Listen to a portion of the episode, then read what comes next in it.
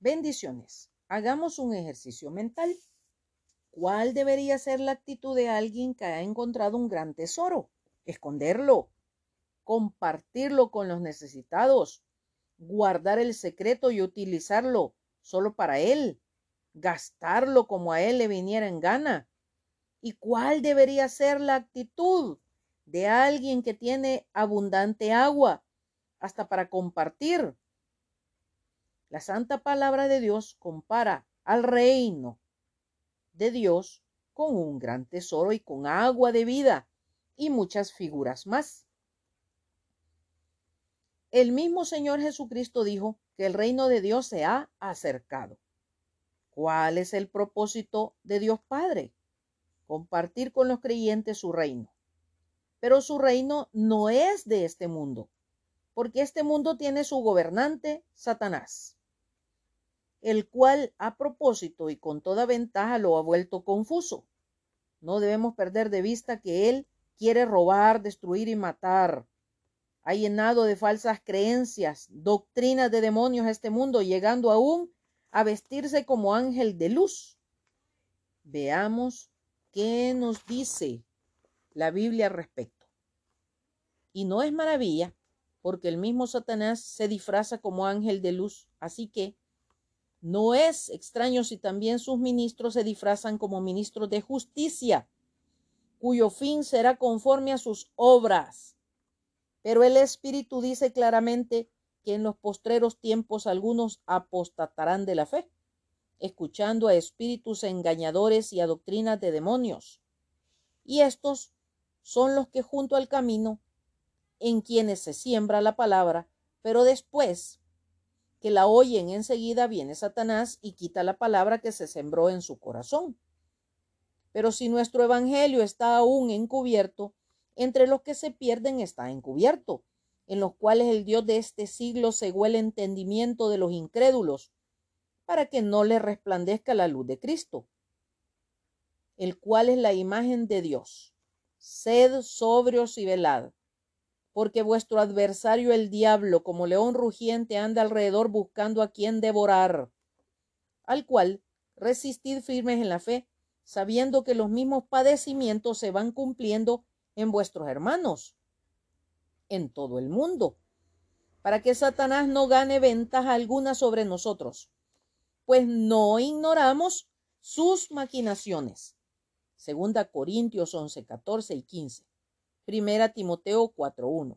Marcos 4.15. Segunda Corintios 4, 3 y 4. Primera Pedro 5, 8 y 9. Y Segunda Corintios 2.11 respectivamente. De igual manera, hay jerarquías de maldad, espíritus engañadores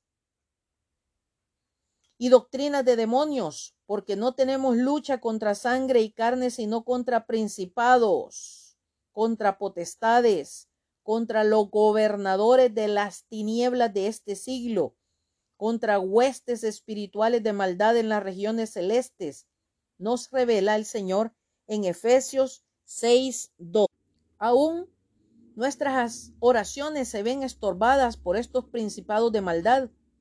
Veamos cómo lo presenta el Señor en Daniel 10, 12 y 13 que dice, entonces me dijo, Daniel, no temas, porque desde el primer día que dispusiste tu corazón a entender y a humillarte en la presencia de tu Dios, fueron oídas tus palabras, y a causa de tus palabras yo he venido mas el príncipe del reino de Persia se me opuso durante veintiún días.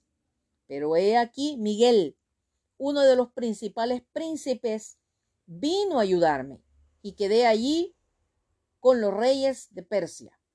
Daniel estaba en ayuno orando por veintiún días y desde el primer día un mensajero de parte de Dios fue enviado a causa de la oración que Daniel hacía. Pero luego de 21 días, no pudo, no llegó la respuesta.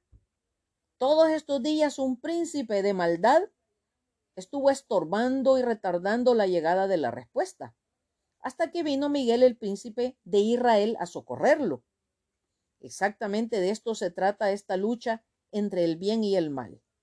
el enorme tesoro que Dios ha puesto a nuestro alcance y que Satanás y todos estos poderes de maldad que le asisten distorsionan el conocimiento, desviando y confundiendo con diversidad de prácticas, creencias, doctrinas, para dormirnos, volviéndonos religiosos, pero no creyentes, al ignorar la verdad de Dios.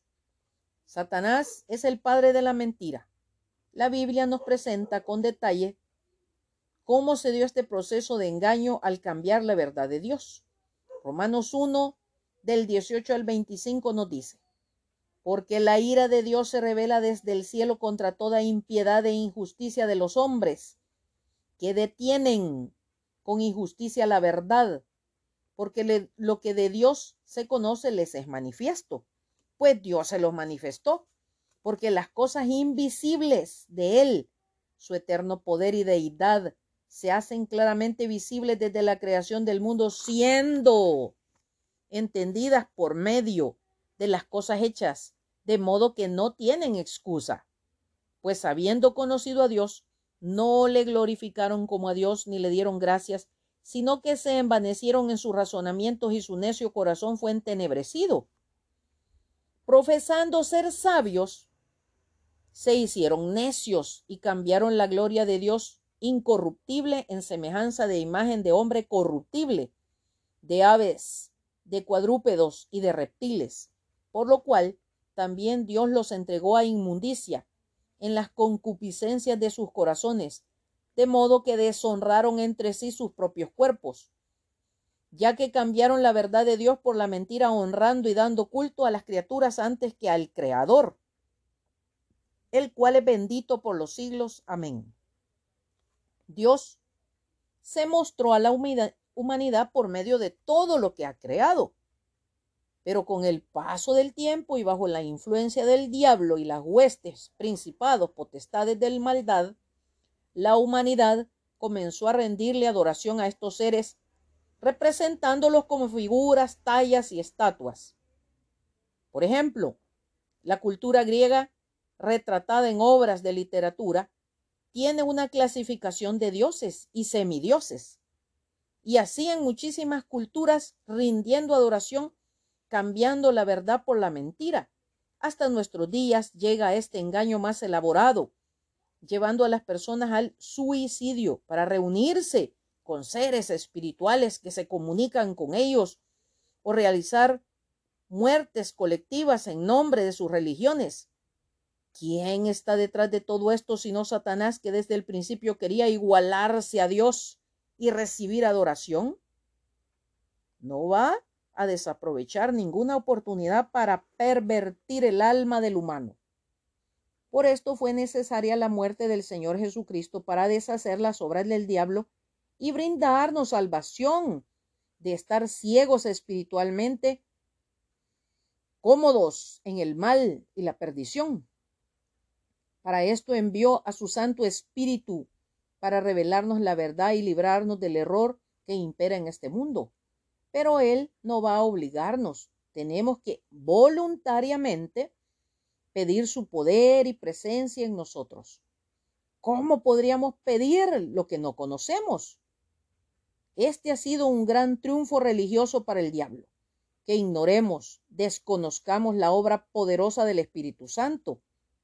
De todo corazón espero que estos estudios nos permitan crecer abundantemente en la relación diaria con nuestro Maestro, el Espíritu, que Dios hace morar en nosotros.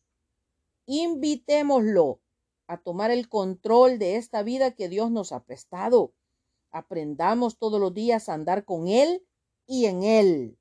Será hasta el próximo domingo que seguiremos estudiando la condición humana y la maravillosa obra del Espíritu Santo. Dios nos guarde y bendiga. Maranata.